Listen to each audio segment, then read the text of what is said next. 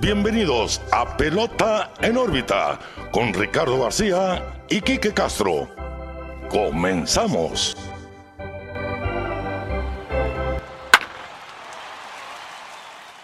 Hola, ¿qué tal amigos? Bienvenidos a un nuevo episodio de Pelota en órbita. Los saluda como siempre su amigo Ricardo García y también, como siempre, mi amigo y su amigo Quique Castro. Quique, ¿qué onda? ¿Cómo estás? Muy bien, Ricardo. No me morí ni a nada de parranda, pero pues ahí Ya de cosas de la vida. Ya de regreso, pilas. Estamos grabando de noche, cabe recalcar. Sí, eh, es miércoles, es miércoles, estamos haciendo eh, una... Adelantando la tarea. Adelantando por cuestiones logísticas, con Sí, tal de sí, no sí, dejarles con episodio este para que lunes. no me extrañen una semana más. Aparte, mira, hay que hacer el aviso. Este lunes sale este episodio. El que Sí. sigue, sí nos es imposible grabar. Así es. Ya sacamos ahí logística, así que no nos esperen en el que viene siendo el primer lunes de agosto. si Vamos no a deberles como dos semanas, porque ahorita vamos a hablar nomás del All-Star Game. Sí, nos vamos a quedar debiéndoles lo de lo que pase de jueves a Jueves, domingo. viernes, sábado, domingo y lo de la semana Sí. siguiente. Sí, mira, ya se la saben. ah, el primero de agosto no habrá episodio, así que nos estaríamos viendo hasta el 8 de agosto no por nos, extrañen mucho. Pero trataremos de estar ahí en Twitter y en Instagram eh, Sí. pendientes sobre todo. Aprovechando, Ricardo, que lo mencionas. Pelota no ahorita Facebook, Twitter, Instagram, todas las redes sociales, en YouTube también, donde encuentran pues el contenido jocosón, padre, comentado, platicadito, de pues las grandes ligas, todo lo que vamos viendo en la semana eh, y también lo que comentamos aquí en, el, en su programa favorito. Ah, eh, y los invito, por favor, que nos den su suscripción en YouTube. Ahí la llevamos, pasito a pasito, suave, suavecito. Y pues, si nos quieren ver las caras también, ¿no? Ya para que nos conozcan, que Y nos conozcan. Hablando de que no sé si te diste cuenta ahora que estuviste malito esta semana, pero Spotify nos dio la alternativa de subir el podcast con video también. No lo he visto. Si no- bloqueas tu celular, lo vas a escuchar como siempre, ¿no? Pero si abres el episodio mientras lo estás reproduciendo, puedes ver el video y si lo pones en horizontal, lo puedes ver. Pues miren, Así la que- tecnología, el futuro soy. Pues está bien, porque hay veces que, que hay gente que no lo pone en YouTube porque pues o no puede hacer otra cosa, Ajá, porque sí. se corta.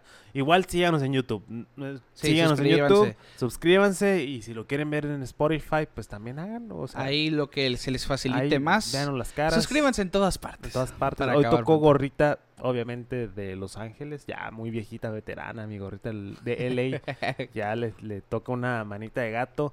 Porque obviamente, pues el juego de estrellas. Sí, ¿no? sí, sí. El juego de estrellas es lo que vamos a platicar esta semana. Y pues, empezando por, por lo que para mí ha sido uno de los mejores aciertos en grandes ligas. El cambio de reglas del Home Run Derby.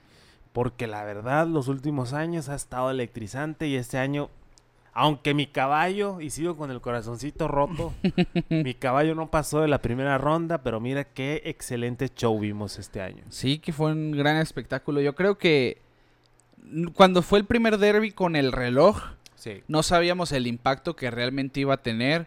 Hay más home runs, hay más show realmente. Se da la oportunidad Más competencia. de ver más acción. Pero Sí. yo, yo sí te voy a decir una cosa. Sí le ajustaría todavía al formato. Lo único de lo que no soy fan Ajá. son las competencias directas. Me gustaría el formato del reloj, pero que en la primera ronda avancen los primeros cuatro. Ok. No o como sea, torneo. No te, no te gusta como bracket. Sí, y porque aquí te voy a decir por qué. A ver, Por ejemplo, échalo.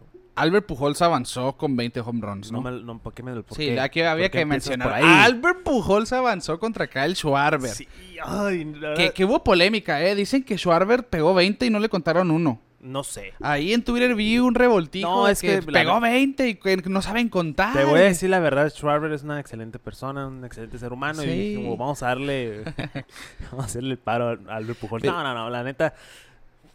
Pasó lo que pasó, la verdad. De hecho, desde el principio Schwarber no se veía como. Y- No sé si te fijaste. Sí, sobre todo también tiene mucho que ver el pitcher. Sí. Alguien al que le afectó muchísimo eso fue a Juan Soto. En la primera ronda se vio que el pitcher no le estaba ayudando y estaba sí. teniendo mucha banda contraria por lo mismo. Pero en el momento que Schwarber hace su último swing, vaya abrazo a Pujols sin hacer Sí, polémica. no, bueno, no pegué los 20 que tenía que...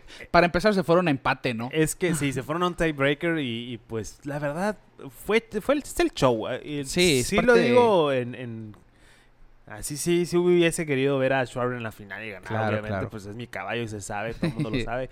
Pero también ver a Pujols, eh, ese momento cuando todos lo, lo abrazan sí, sí. así, lo, o sea, lo hacen en un círculo alentándolo de sí, porque Pujols claramente estaba agotado después de la primera ronda y todos, pues obviamente, pues es la máquina, ¿no? O sea, Claro. todo el mundo lo conocemos como la máquina. Sus primeros años en San Luis, imparable. Y pues ya verlo en su despedida de esta manera, la verdad me gustó. Sí, a mí me también. gustó.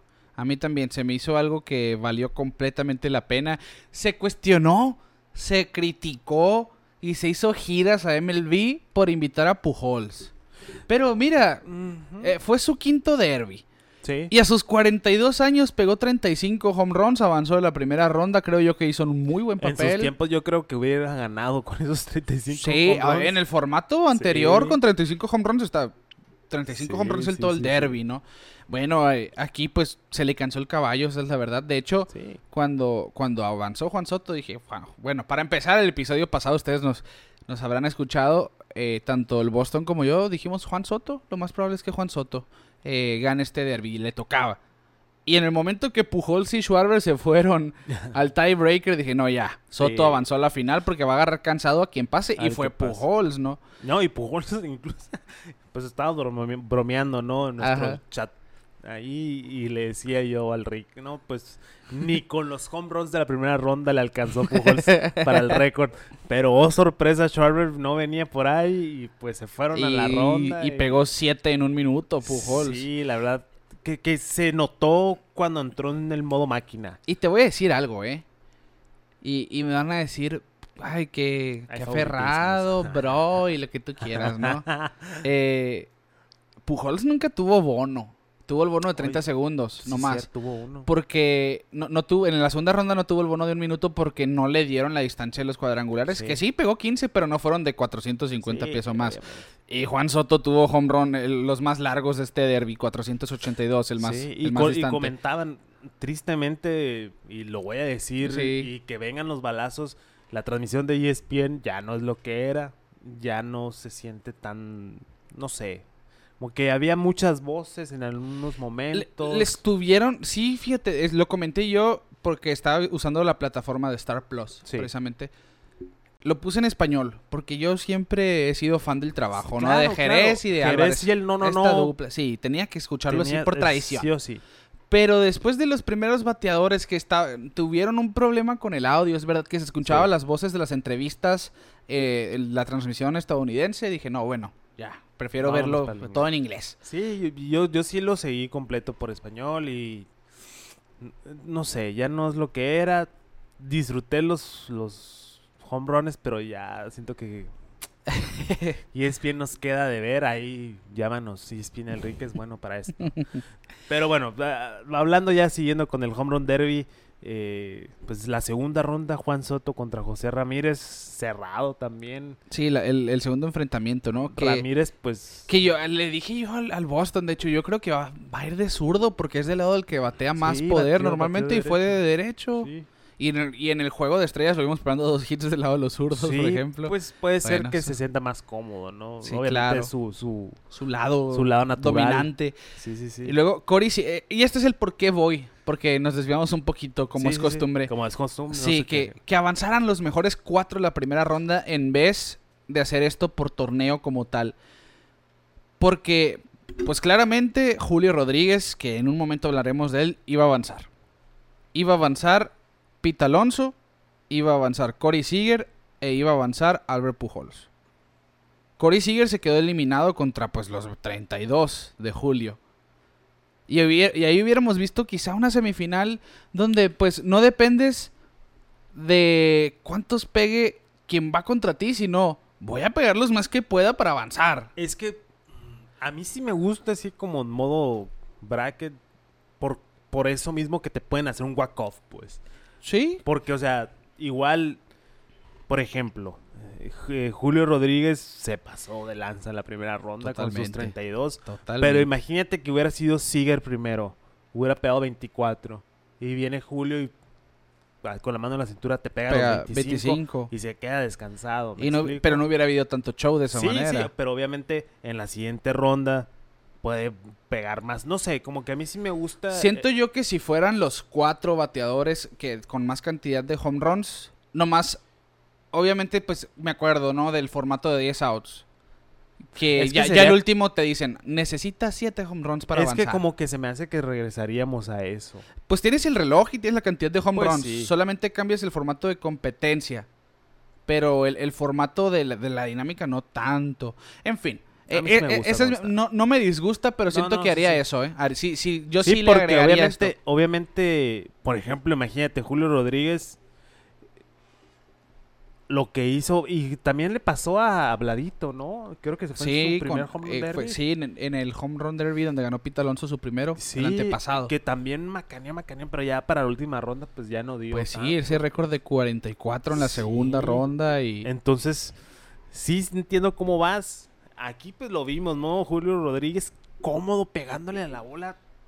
Sí. Y me dio mucha risa que se escuchaba, ¿no? El audio del, del, del home run derby que- y como que es el no me acuerdo quién es la persona que le tiró, pero le dijo Julio Rodríguez, así mero, así sin, sin calentar, tírame así como Ujú. vienes. Y si todas, de hecho Pi- Pitch Ninja subió un video que todas se las puso donde mismo y obviamente viene lo que tú dices, pues obviamente el pitcher que tiene le ayuda, Sí, le ayuda tiene bastante. toda la importancia aquí del mundo. Que Pita Alonso también decía lo mismo, pues a mí me hace el paro pues, que De, eso- de hecho, eh, también sale la, las- hicieron la gráfica del pitcher Sí, sí, de, Pete Alonso, el hit zone, el hit map, la- las pelotas donde mismo siempre, control exactito en los últimos dos derbis.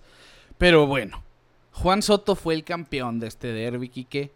Él levantó el trofeo, pero no fue precisamente el que se llevó la noche, porque Julio Rodríguez simplemente, aquí lo dijo el buen Boston, es mi caballo negro. Sí. Ojo con Julio.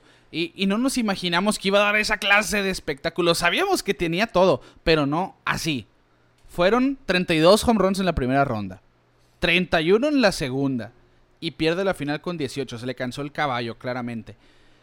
Pero esos 63 cuadrangulares en las primeras dos rondas lo convirtieron en el marinero de Seattle con más cuadrangulares en un derby. En un derby por completo, no solamente en esas dos rondas. Superó los 59 de Ken Griffey Jr. mira, aquí la tristeza con Julio Rodríguez es que está Seattle. Espero que ese talento no se desperdicie. No, yo creo que van por buen camino, ¿eh? Pues mira, han tenido superestrellas, incluso salones de la fama en ese en esa franquicia y nomás no. Ojalá que Jul- igual nos estamos desviando, pero perdón.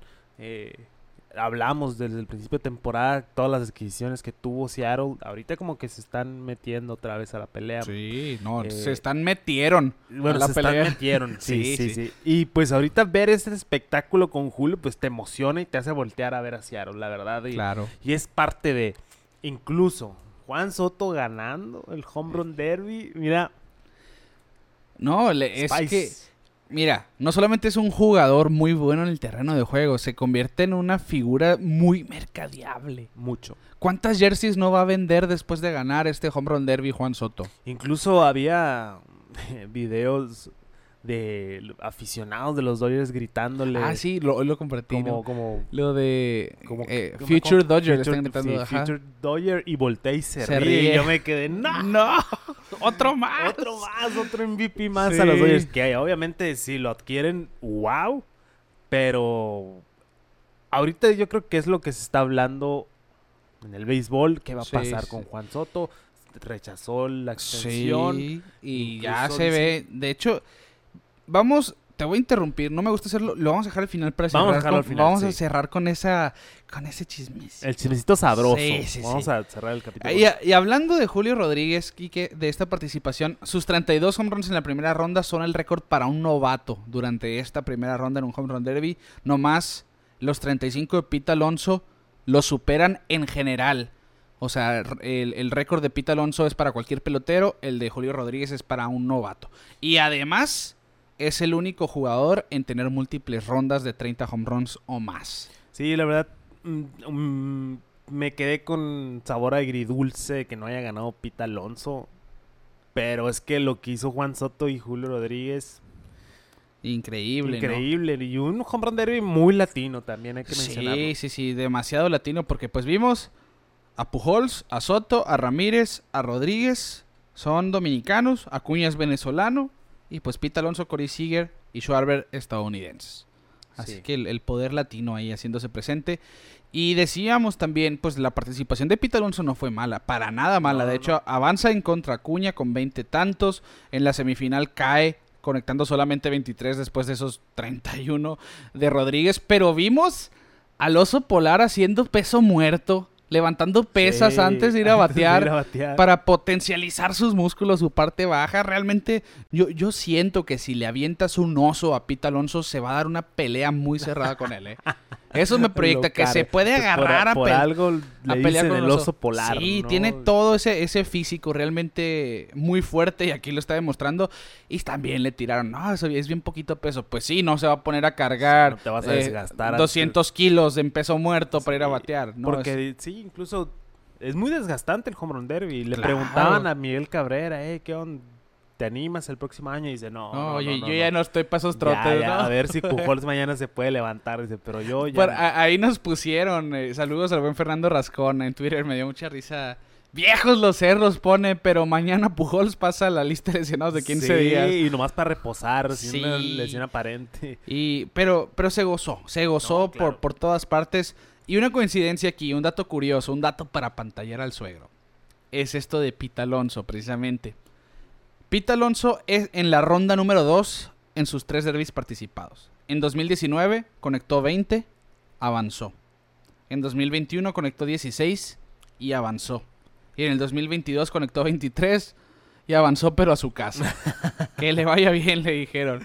Cuando más batió en la segunda ronda es cuando no, no llegó a la final. Pues es que también es parte de lo que dices, ¿no? El formato Ajá. influye y obviamente es que la pelota nueva, ya lo hemos dicho muchas veces. Julio Rodríguez, claro representante de la pelota joven, 21 años tiene. Sí, 21 años. O sea, y ya está haciendo ese tipo de ruidos, ya se puso en el mapa de superestrellas, ¿eh? O sea, ya era un nombre que pesaba cuando lo, lo subieron, se Sí, pues de aquí, aquí nosotros lo comentamos, que cuando estamos haciendo la predicción a novato del año, precisamente lo platiqué con el Boston, que yo te dije, eh, pues para mí el favorito es Bobby Witt, porque Julio Rodríguez todavía no estaba confirmado en ese momento, Sí. pero si suben a Julio, yo voy Julio. Y todo en cuanto subió, o sea, impacto y, y, y me gusta, me, me, me gusta ver, eh, obviamente, pues, yo quería a Schwarber de, de- de campeón, pero, pero la verdad ver a ese contraste, ¿no? Julio Rodríguez, uno de los peloteros más jóvenes, ya Sí. como establecido como estrella, y Albert Pujols, un pelotero de cuarenta y tantos que se despide. Y, y por ahí te voy a aventar un dato también, ¿eh? ver, Eh, échalo, más échalo. adelantito, más adelantito.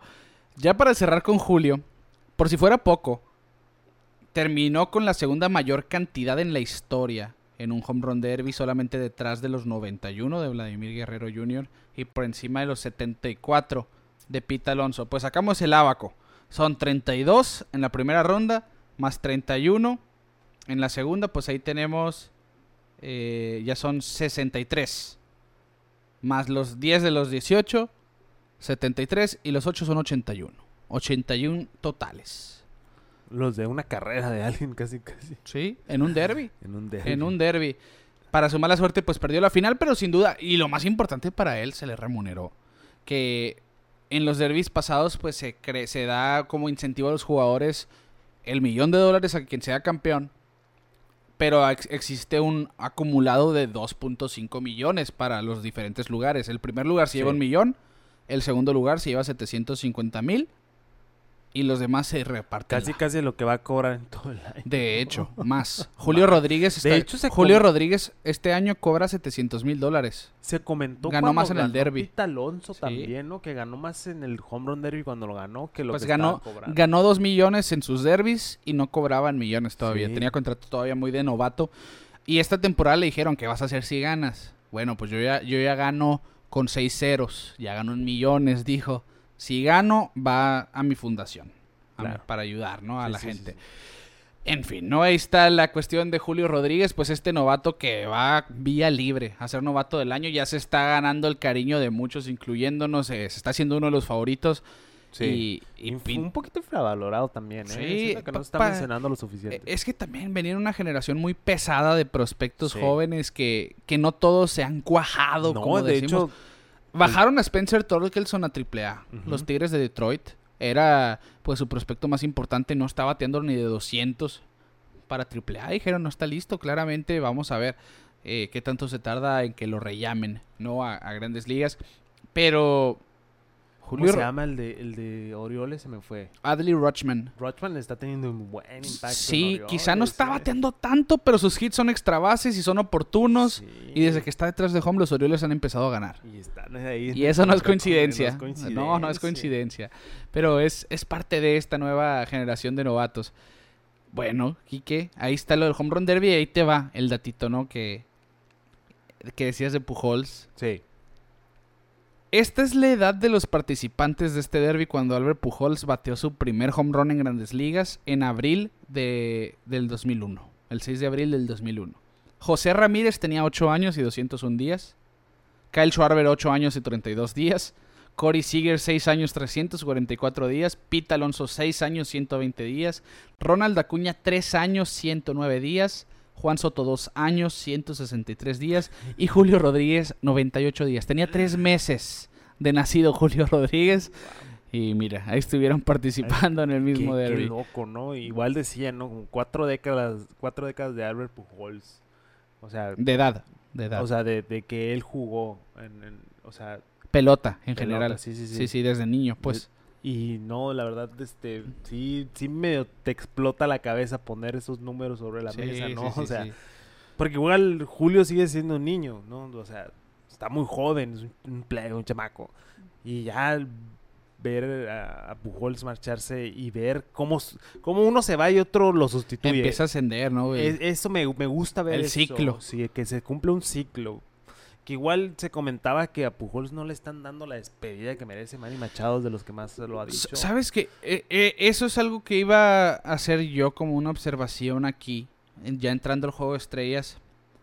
Eh, pero en el Home Run Derby sí hubo un momento donde a todos se les olvidó que todavía tenía el bono Albert Pujols de Pero 30 es segundos. que fue un momento de los jugadores. Sí, de que los, los latinos lo empezaron a... lo, lo, ar- arroparon. lo arroparon, pero quise decir, lo rodearon. Lo rodearon. Y ahí le, le hicieron bromas y de todo un poquito. Y pues estuvo, fue un muy buen Sí, momento. primero fueron los latinos y luego se fueron integrando los, los demás. Ajá, y, y eso fue todo lo que vimos aquí. Sí. Eso fue todo lo que vimos aquí. Y para cerrar con el derby, antes de irnos para allá, Sí, porque sí, si no ir para allá. Sí, sí. Juan Soto ganó este derby con 53 home runs en total. Le gana a Julio Rodríguez la final. Se convierte en el sexto dominicano que gana un derby. Se une a Sammy Sosa, que lo hizo en el 2000 en Atlanta. Miguel Tejada en el 2004 en Houston. Vladimir Guerrero Papá en el 2007 en San Francisco. El Big Papi David Ortiz en el 2010 en Anaheim. Y Robinson Cano el 2011 en Phoenix. Pero aparte es el único jugador en la historia que tiene un título de serie mundial, un título de bateo y uno de home run derby en cinco años o menos. Del 2019 para acá. Todo eso. Menos de cuatro y años no le incluso. quiere... Y no le- bueno, no él es que no, le no- quieran eh, pagar. sí, le quieren pagar, pero no lo que él quiere. No lo que él No quiere. lo que él- ahí está, el- ahí está la ahorita, cuestión. está- si quieres, ahorita profundizamos más en eso. Sí, sí, Vámonos sí. para el, El- juego de sí, estrellas. sí, sí. Fue, mira, para mí arrancó el evento con el pie derecho. Sí. Los Ángeles está hecho, sin duda, para hacer Sí. sede en este tipo de cosas. Desde el juego de las celebridades, verás cómo gocé yo el juego de celebridades. Lo, lo hicieron muy bien, ¿eh? Sí. O sea, ahí el compa Bad Bunny hizo Sí, Buen- ah, buen to- uso. tomó un turno nomás, pero hizo buen uso de sus buen uso de turnos. sus turnos. Vimos ahí al Big Papi, vimos que- a y a Vladimir Guerrero. Vladimir. Que ahí, ahí se vio algo que se ve tanto aquí en- con el slow pitch, Sí, sí, con sí. el softball de pelota lenta.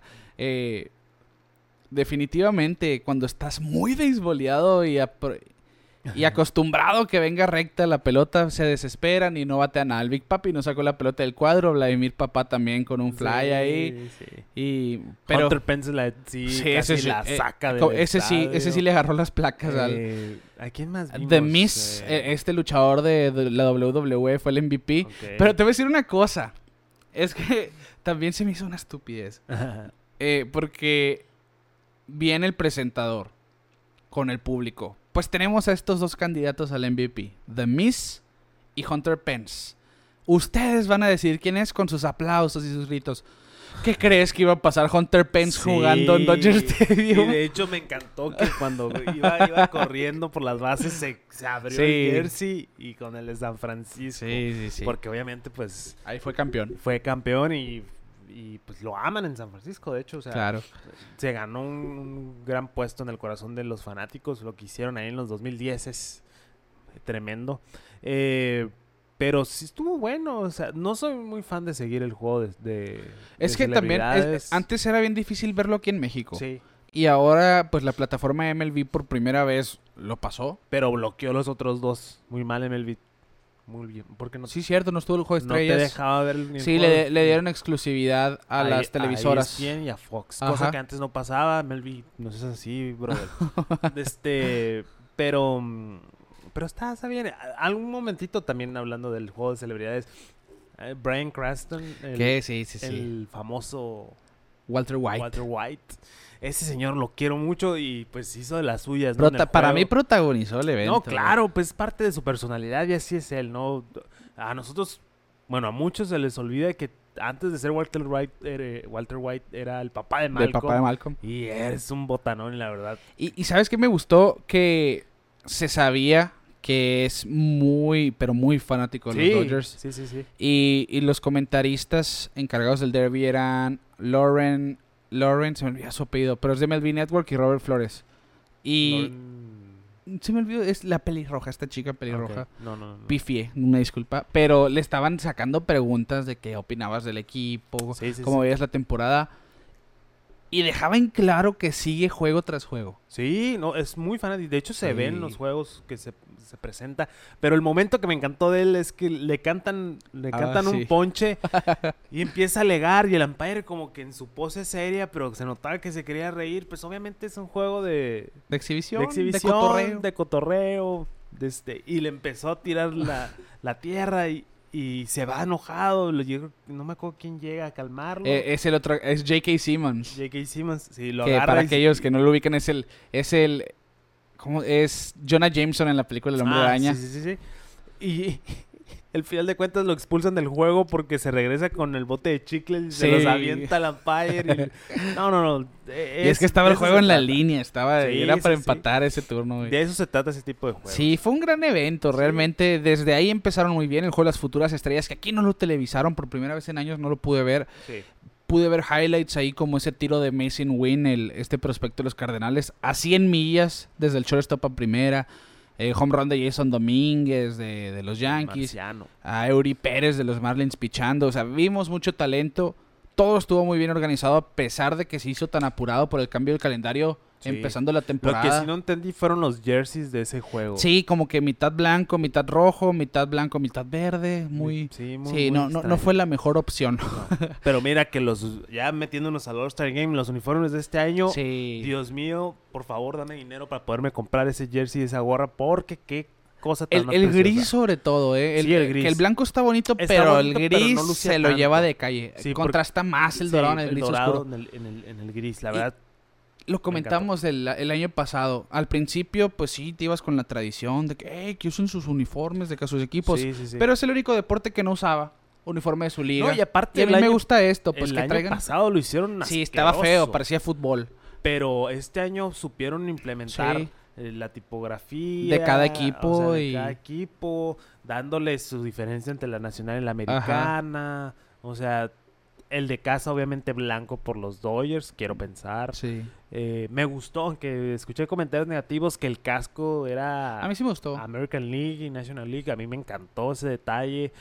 O sea, ahora sí, los Dodgers y su organización se la volaron. Excelente. Y desde el principio, Ricardo, todavía no cantaban Sí. play ball y yo ya estaba casi llorando al ver al Toro Valenzuela Sí. tirando que- la primera pichada a Alejandro Kirk. eso lo puse en Twitter y lo puse en Instagram. Yo me puse chinito, en serio, que qué orgullo se siente y, La verdad sí y, se sintió muy bonito. y una disculpa para quienes no sean mexicanos por entrar a nuestro momento nacionalista, No. pero es lo que es. es- Sí, sí, sí. Ustedes lo, lo viven con en Dominicana con el montón de leyendas que tienen en México, son contadas. Fernando Valenzuela es quien Es- lleva ese estandarte. Es el mejor jugador Sí. O sea, me- o sea, es el que más significado Sí, en el sí. terreno para un mexicano. por todo lo que hizo por los Dodgers, o sea, la Fernando Manía, incluso Y hasta la fecha probablemente- no vemos ese No, no, no existe o sea, ese. No, hasta la fecha nadie ha tenido ese impacto otra vez. En ningún país. Y, y, pues obviamente muchos de nuestros papás eh, son fanáticos de los Dodgers Sí, para allá por iba. Fernando Valenzuela. Y de los Dodgers y, y del béisbol, porque Sí. por- aquí en el norte del país se ha visto mucho el béisbol por ser fronterizos y todo Sí, eso. sí, sí. Se escuchaba en la radio, me platicaba mi abuelo mucho. Pero a raíz de que Fernando Valenzuela empezó a lanzar con los Dodgers, es como que ya entra en un espectro en todo el país. En todo el país, sí, incluso, o sea, te vas a Ciudad de México y te ubican a Fernando sí, sí, Valenzuela. sí. O sea, significó mucho para muchos, la verdad, sí, ahorita comentando me pongo chinito. y también tener a Alejandro Kirk, que fue el primer Exacto. mexicano catcher en ser seleccionado al Juego de Estrellas, tiene un temporadón y hace apenas mucho- es el mexicano número 15 en un juego de estrellas. Nacido en México. Cabe Sí, sí, naci- cabe- nacido en nacido México, sí, hay que hacer ese paréntesis. Porque sí, o sea, se menciona el Titán, el Sergio Romo, sí son mexicanos, pero como que el nacido en México es como un Y, y es que hay que decirlo también, el proceso de un mexicano nacido aquí, que vivió aquí toda su vida, le cuesta más Sí. que el que estudió en Estados Unidos y entrenó allá. O sea, y es- son a los caminos naranjeros diferentes. que mencionan que Alejandro Kirk es de los naranjeros y nunca ha jugado con los naranjeros. Les pertenece, vaya, son Paréntesis nomás. sí, cuestiones diplomáticas ahí. Pero sí, o sea, sí se sintió muy bonito como que Sí, el no, ayer no, y la no. leyenda mexicana con el que el que está liderando esta ola mexicana como, dar- ahora. como que le dio la bendición ahí. sí, no sé, sí, sí. La verdad, y, y- Le pasó la batuta. Le pasó, pues, sí. Aunque juegue en Canadá. Ah, Este, pero es que la verdad es, es lo mejor que nos puede haber pasado. Y es parte de la magia de Los Ángeles, ¿no? O sea, lo platicamos también con el con los uniformes del, del City Connect, Ajá. que perdieron una gran oportunidad. Sí, teniendo de- Hollywood y todos teniendo esos Hollywood y elementos. teniendo, pues, alguien como Fernando Valenzuela, pues, o sea, tener la esencia mexicana ahí. Obviamente Los Ángeles está repleto de mexicanos. Y, y pudieron haber hecho algo con el City Connect, ya lo comentamos hace como tres capítulos. Pero ese momento, desde ese momento yo me emocioné como niño chiquito al ver el All-Star Game. Haz cosa que no me pasaba. Yo creo que la Sí. última vez que me pasó tan así fue cuando Mohamed Ali tiró la primera pichada, creo que fue en Houston. Con- cuando tenía Parkinson. Sí, Mohamed sí, Ali, sí, ¿no? ya está malón. eh, pero lo tengo muy en la memoria. Que no fue 2004. No, no, no, fue. A ver. En 2004. platica algo en lo que lo busco. Sí, creo que fue, creo que fue el 2004 el último juego de estrellas en, en, en Houston, porque tengo un dato por ahí que va para allá. Pero sí, simplemente empezó muy bien este juego de estrellas, aprovechando las personalidades pues del cine de Hollywood, Sí. que es lo que más caracteriza a esta ciudad. Denzel Washington, uno de Uh, los sí, actores más es- queridos. En el 2004. Sí, ¿verdad? 2004. Mira, sí, mira. en Houston. En Minute Bay Park. Ahí está, ahí está el. Y Denzel Washington, pues es uno de los actores más queridos, más respetados.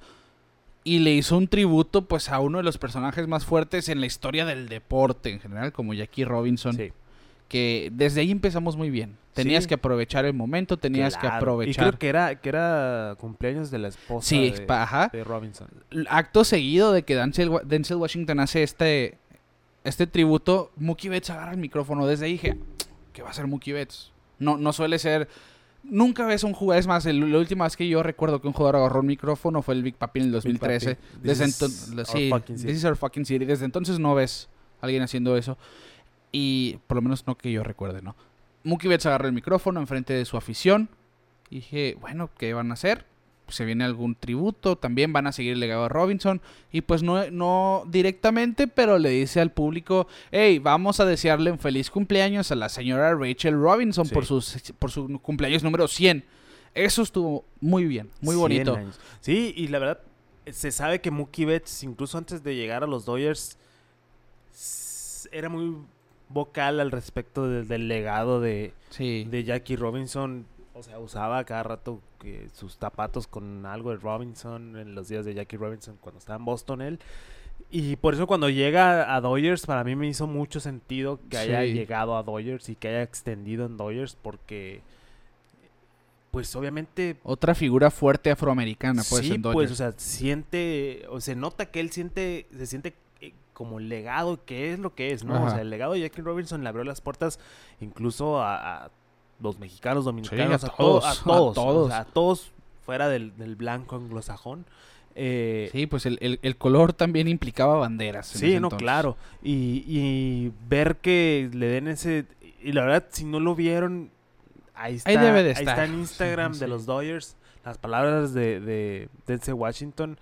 Eh, y también excelentemente ejecutado por la organización de los Dodgers. O sea, estos tributitos, tener al toro primero y luego lo de, lo de Jackie Robinson, la verdad, muy bien, la verdad, excelente, excelente organización. Pe- y, y dime tú, yo lo puse en Twitter en ese momento, que no lo sentiste como en, en cuanto sucedió, ok, este va ya pasó a ser un clásico de Juego de Estrellas. Sí, Porque me acordé de Ted Williams en Fenway Park, me Sí. acordé de Cal Ripken cuando en su temporada de retiro, este tipo de cosas. eh, pues desde ahí siento yo que, que arrancó muy bien, que buscó realmente trascender como evento y no solamente un juego de estrellas más. Porque el Sí. juego, el juego como tal sí fue un juego de estrellas más. quedó a deber. Quedó a deber. Porque sí. Bueno, antes de que nos metamos a profundidad, eh, quería hacer el comentario. De este. Es que también siento que, como no hemos tenido un juego de estrellas tan. O sea, por ejemplo, el año pasado en Colorado se notó que lo hicieron Sí. con los pies. O sea, la organización lo sacaron de la manga por la, la problemática que tuvo en Atlanta. No hubo juego de estrellas en El 2020. en 2020, entonces como que nos hacía falta, ¿no? ¿Cuándo fue? Yo creo que el, el- el último juego bueno, bueno de estrellas fue el del 2018 que se fueron a extra innings, si no me equivoco. No recuerdo. Creo que ese fue uno que Alex Bregman y Springer tuvieron home run. Eh, sí, creo que ese fue. Pero bueno, Pero bueno, o sea, tuvimos el espectáculo que queríamos ver. Exacto. Pero pudo haber estado mejor. y ahí te va, antes de arrancar con el juego. Lo de Pujols. Porque Ah, no, lo de Pujols, no sí. me voy a quedar con quería, ella. quería Yo quería ver algo eso. tipo como lo que se le hizo a David Ortiz en el 2016. Sí. Es ma- porque Ah, creo que... me dolió el corazón. Como, como, porque... ¿Por qué? No sé si recuerdas, José Fernández le tiró. Sí, ese es, ver- es le verdad. tiró y estaba está la anécdota que decía José Fernández que le dijo, papi, yo te lo voy a poner en el centro, tú pégale.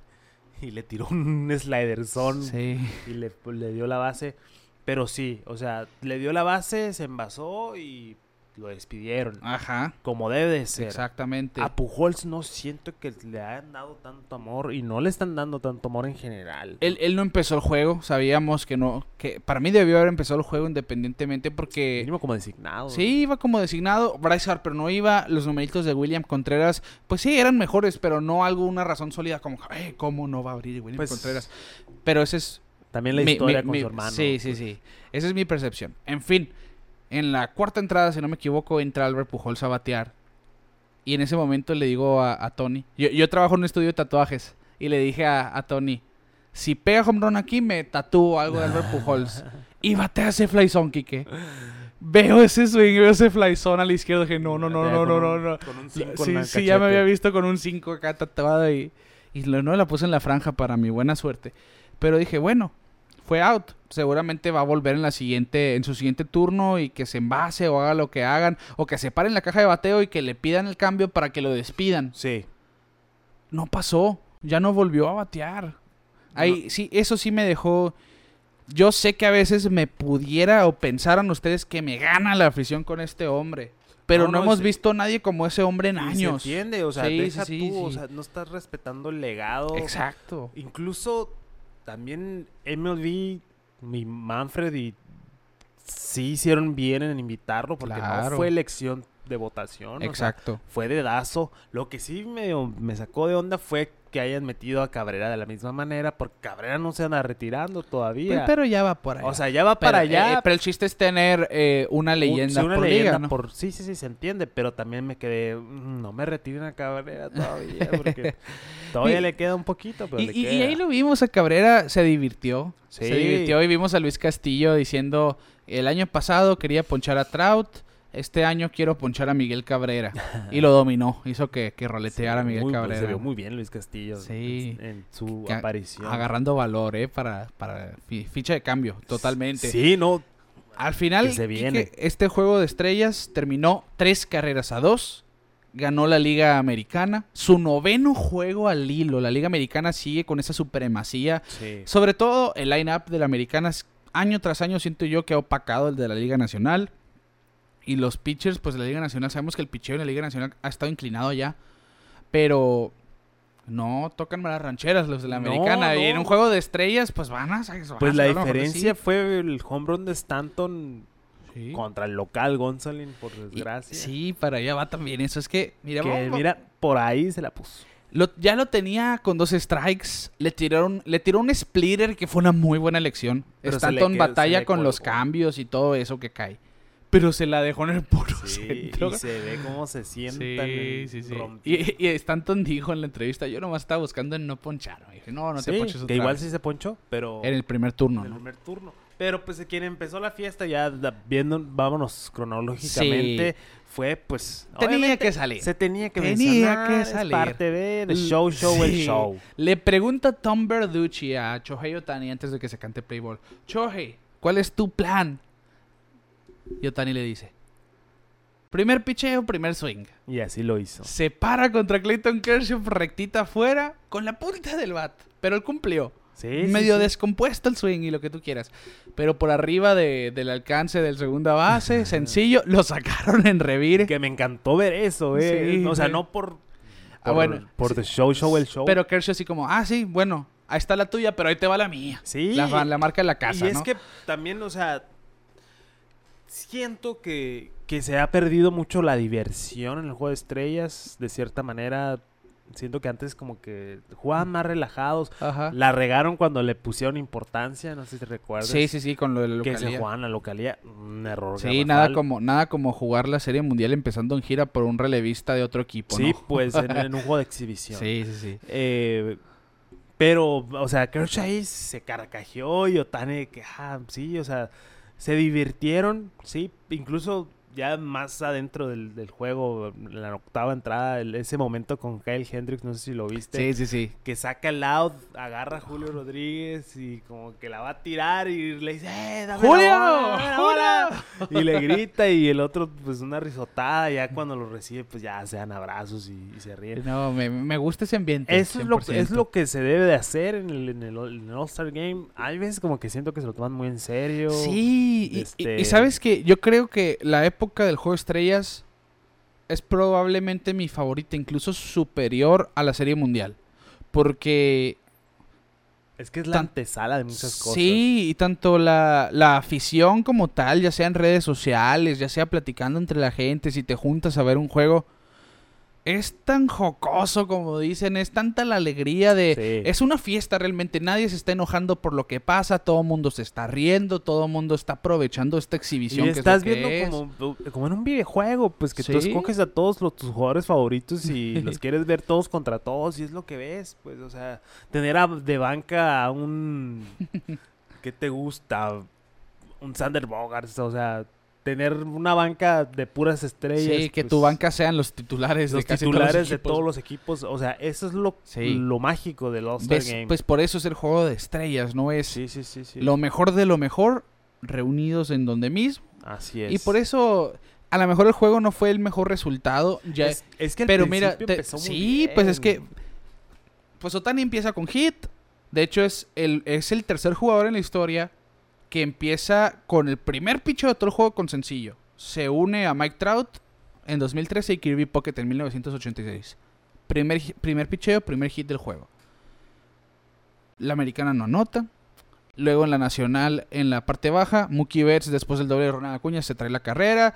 Contra Shane McClanahan, contra el favorito del Sayón de la Liga Americana. Lo macanearon ahora sí. Ahí yo, yo pensé que, que la Nacional no iba a parar. Sí, yo también ahí pensé, oh, empezamos rudos, dije. Sí, sí, porque el doble de Acuña, sencillo de Mookie, el home run de Paul Goldschmidt, que le dio en el queso a la bola, MVP. y el probable MVP, y Trey Turner contra Ojitito. Ya de ahí no hicieron nada. Nada. Nada. No hici- pegaron cinco hits en todo el juego, cuatro fueron en la primera entrada.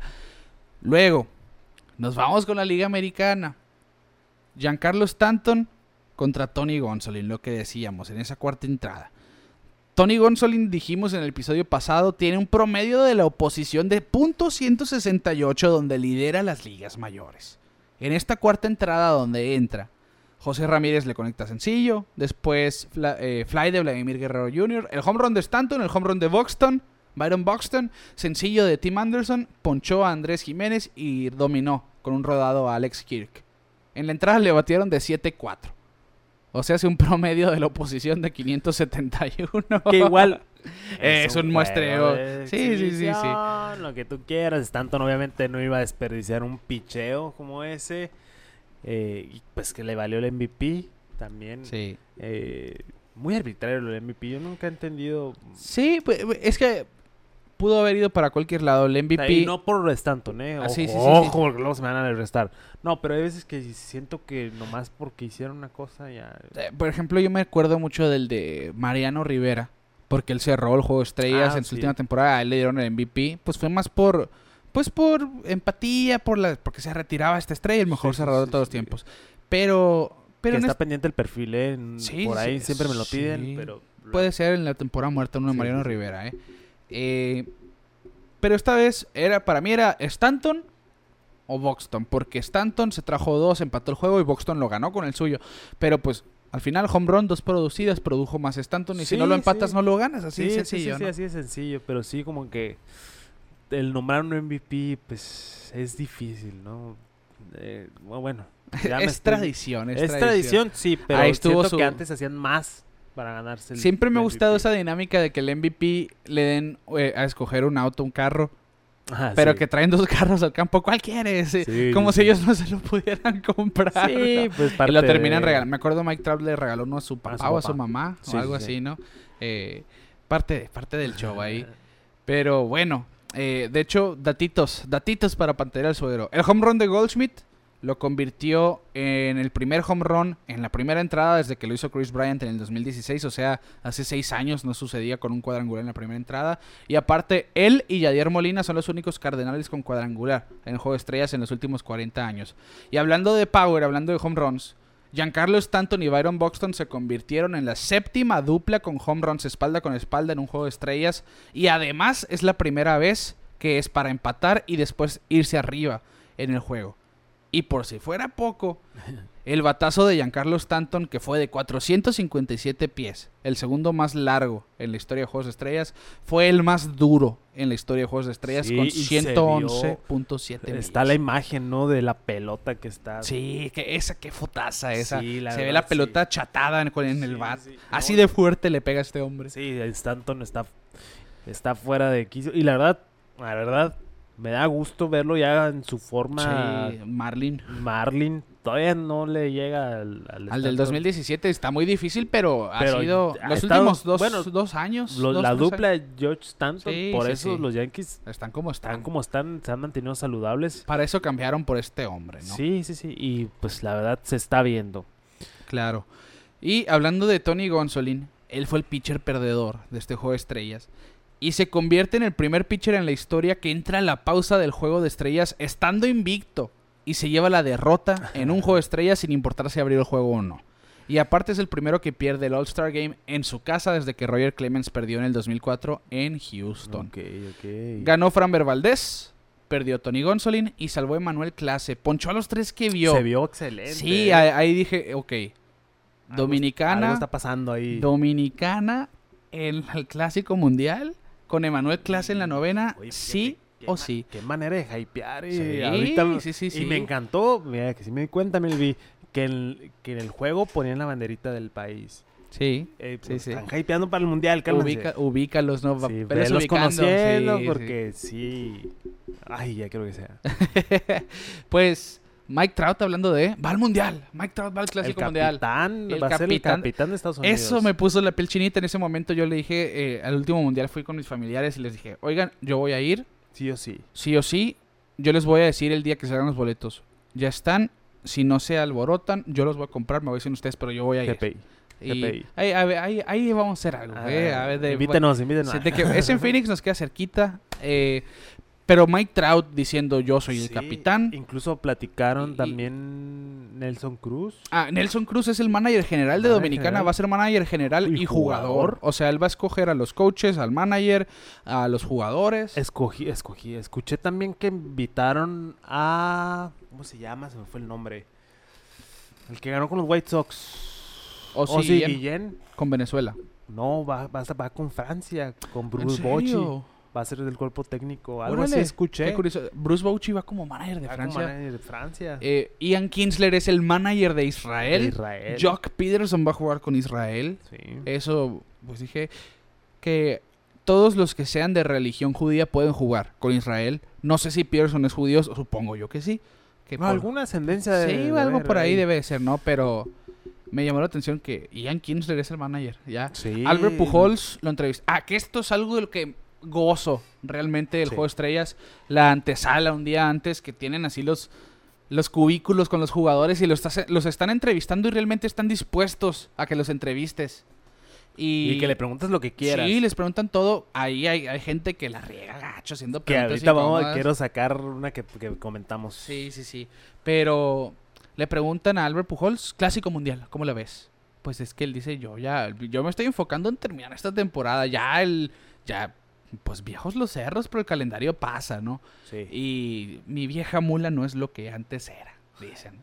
Y Albert Pujols dijo, voy a ir, pero como coach a lo mejor. Sí, es que ya, ya se nota que. Ya, ya y se, y- ya se y lo dijo, él dijo lo más importante, que no lo, es lo que no debo de omitir de esto. No quiero quitarle un puesto a uno de estos jóvenes. Exacto. Él sabe que su tiempo ya fue, pues. Ya fue, ya, ya incluso, o sea, verlo en el home run derby también te puede hacer pensar, eh, pudo haber estado Sí, otra persona, sí. pero pues todo bien, o sea, se acepta por su despedida, pero, Y no hizo mal papel al final. pero ahí es cuando tú notas, pues, la veteranía que está consciente, Claro, pues, o sea, sí, del por qué ya tiene que terminar su carrera y lo aplaudo.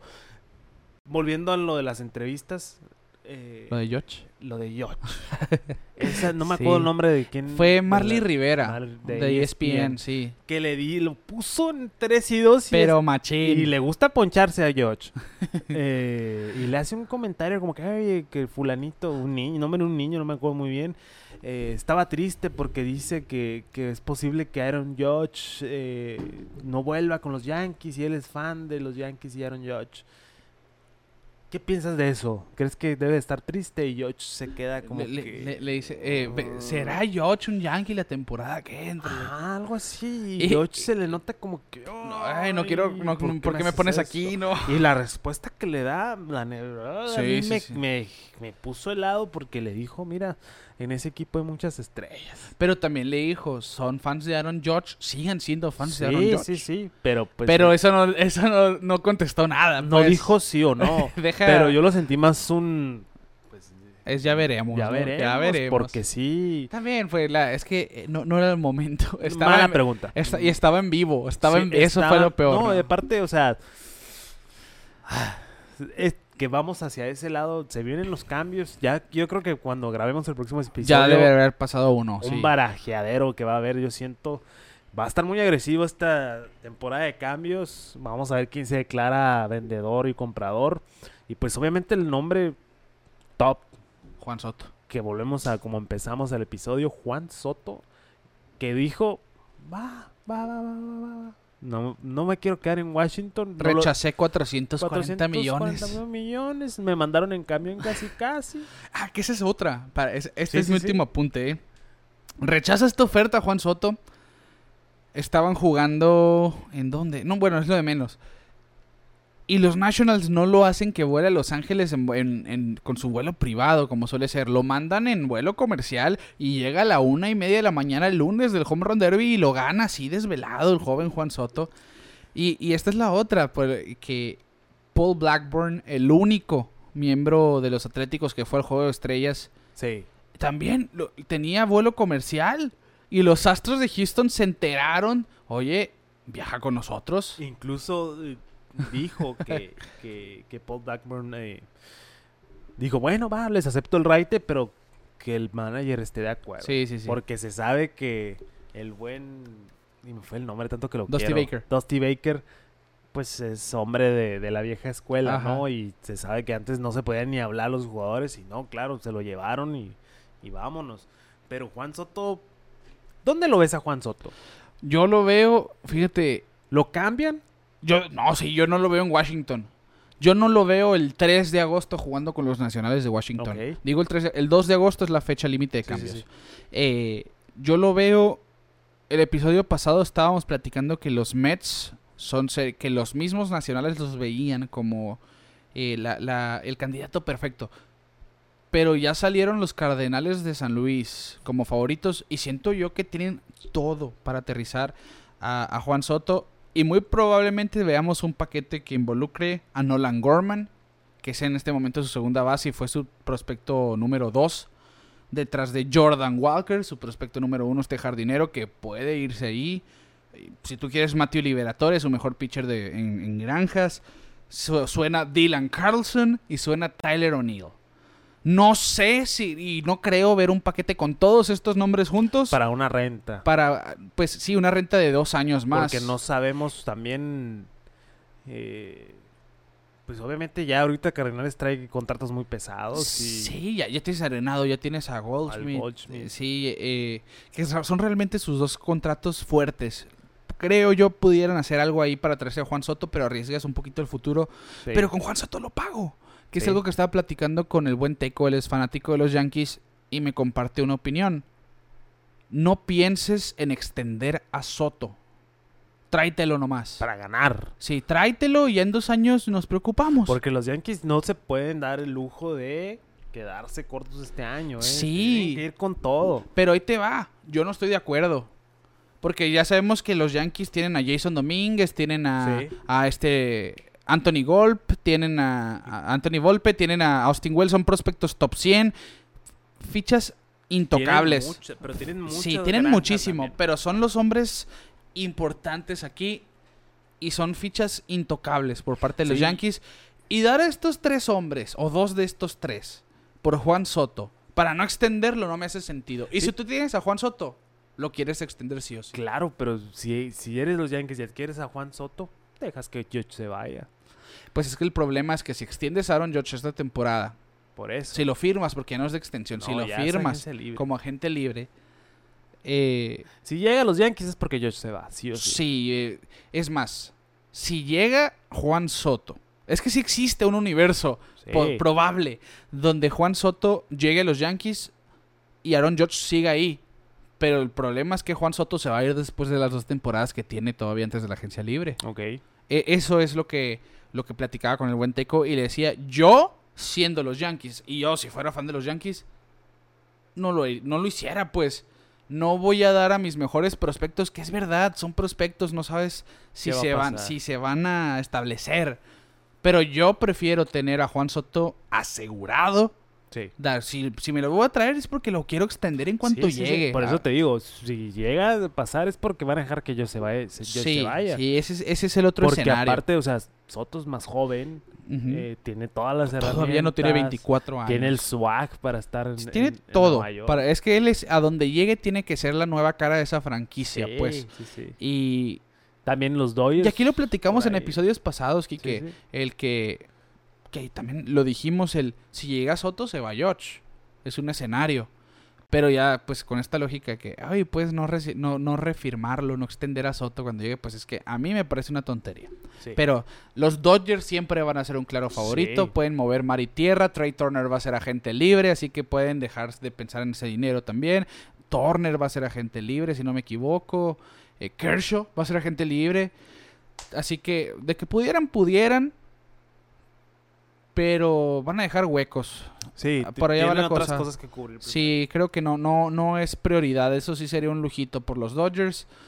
Eh, pues los Mets claramente pueden hacerlo. Los Medias Rojas también estaban entrando ahí a la mezcla por, por siempre los equipos grandes quieren a, los, a las estrellas grandes. siempre se van a claro. hablar.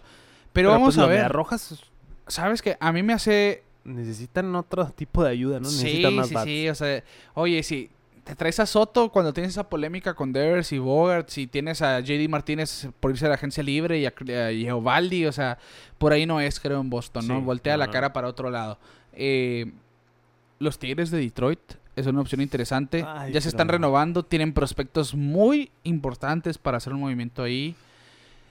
Pero ahí ya entra otra vez la conversación del futuro. o sí, sea, sí, vamos, vamos De por nada donde te sirve tener una estrella si, si no tienes con qué construir alrededor. Sí, por lo tanto yo creo que Juan Soto será un equipo ya grande y, ya y- para ganar. y El- quizá no listo para ganar esta temporada, pero que dentro de la siguiente temporada o pues la que si sigue se va a Cardenales, ya- Sí, ojo los Cardenales. se, se te van a la Serie Mundial. Sí, sí, ya es que tener a Soto, Arenado y Goldschmidt tienes a tres que son probablemente los tres mejores bateadores en la nacional en este momento. Así, increíble. ¿Y qué otro nombre ahorita? hay Josh de- Bell de los nacionales también. Josh Bell. Dom, Dom Smith de los Mets. De hecho, ahorita antes de Sí, empezar a grabar vi que los. Red Sox ya estaban ahí dando el pitazo. Eh, Luis Castillo es el pitcher más interesante aquí. Tiene todavía años de control, pero pues los Reds no van a jugar las canicas ni este año en el que sigue. Eh, Andrew Benintendi. Tiene todo este rollo de que no está vacunado y es una limitante, pero... Pero, mientras pues, si juegas en la Liga Nacional, Eh, que cambias por él, ¿no? Y, y si, y si juegas en la Americana, pues lo vas a perder cuando vayas contra Toronto. Y si vas a, vas a jugar playoff contra los Blue Jays, si es que pasan, pues ahí te las vas a ver mal. Pero siento que hay equipos que van a correr ese riesgo. Sí.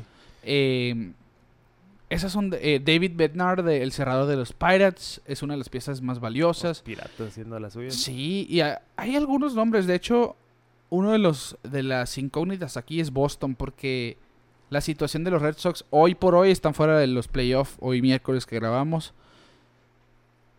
Y pues JD Martínez es agente libre, Sander Bogarts puede salir, está diciendo que va a ser agente libre, a- activar su cláusula de salida para el final de temporada, por lo tanto exigirle, oye, activa tu cláusula de no cambios, digo, no actívala, todo lo contrario, apágala para poderte mover y ya después haz lo que tú quieras, ¿no? Porque vas a Sí, ser agente libre, Pues es que ne- Eovaldi, Necesitan hacer una evaluación de qué es lo que necesitan. sí, Y ahí Martínez lo puedes cambiar y el equipo sigue fuerte. claro. O sea.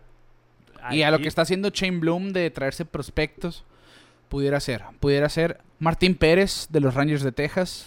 Siento yo que ese tipo de pitchers siempre son las piezas más importantes de cada época de cambios, porque no es el mejor pitcher históricamente, está teniendo los- la mejor temporada de su carrera. enrachado, Sí, pues. está teniendo la mejor temporada de su carrera y parece que es el momento para, oye, pues no es un compromiso importante, nos va a ayudar sí o sí. No te lo van a vender tan caro. Es más, yo creo que Martín Pérez se va a ir a los Phillies. Porque necesitan otro pitchercito y no van a cambiar por un Luis Castillo, un compromiso Esos de ese Phillies tipo. que mira, abusados. Ahí están en la pelea, ya está agarrando forma. Qué, qué raro, ¿no? O sea, corren a Girardi, se van para arriba. Sí.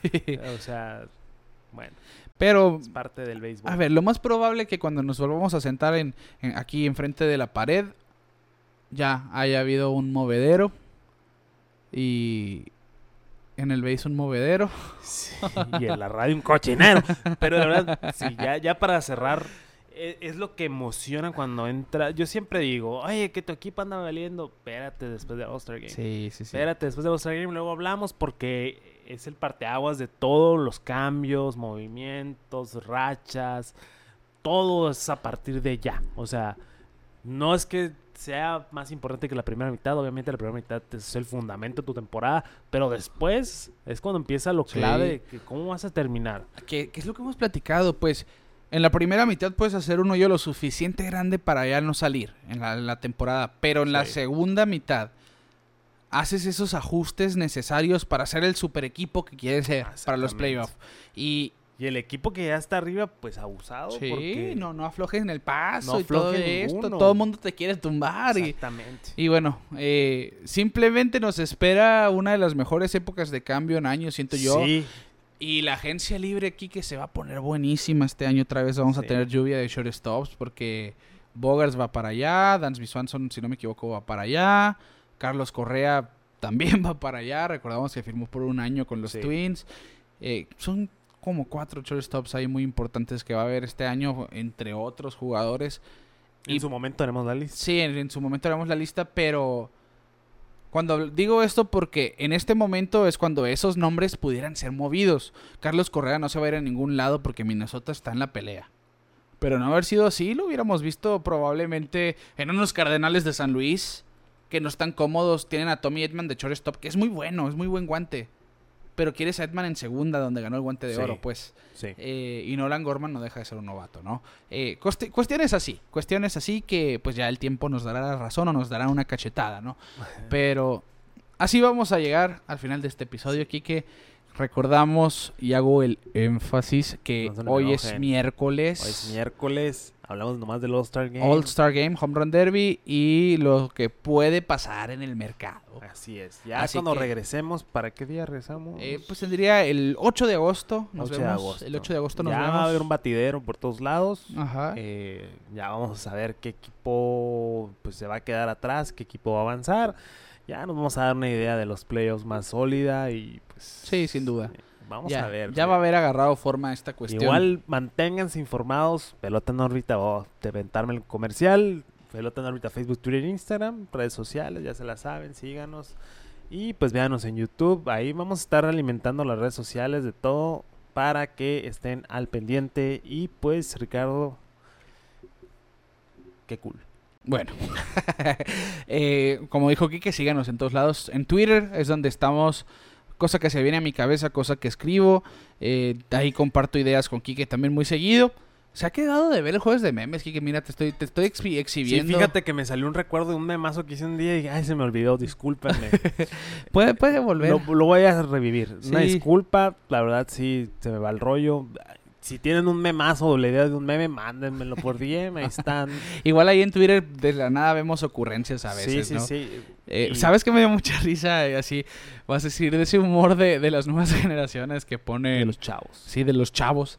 Eh, sale la foto de Alejandro Kirk con, con y alguien le, le da retweet y le pone sushi de carne asada. Me dio mucha risa. Sushi empanizado de carne. Ah, qué rico. ay, ay, ay. sushi. Ah, qué rico un sushi. Pero bueno, eh, ahí estamos en redes sociales para que vean que sí estamos pendientes. Saludos a todos los que nos acompañan semana con semana. Muchas en- gracias a los que me mandaron buenos deseos. Ya Sí. ando bien, todo bien, gracias. el señorón No Beto. Gutiérrez ahí pendiente. eh, que él quería que Kershaw abriera. Bueno, se le, pues, Se le se le concedió. concedió. Eh, al buen titán, el JJ Suchil, cómo no, también Solís Suchil, le mandamos un saludo. Y al buen Boston Mendoza, que pues otra El vez, gracias. El relevo, este sí que es emergente y, y no otra cosa. Y a todos, a todos de veras, Alex Fierro, a Valentín Medina, al buen Tony Ruelas, a todos los que nos escuchan semana con semana, con mucho cariño les mandamos un saludo hasta donde quiera que estén. A nombre de Quique Castro, un servidor Ricardo García, les decimos que en Los Ángeles se vivió una noche de Hollywood y nosotros nos vemos fuera de órbita. Thank you.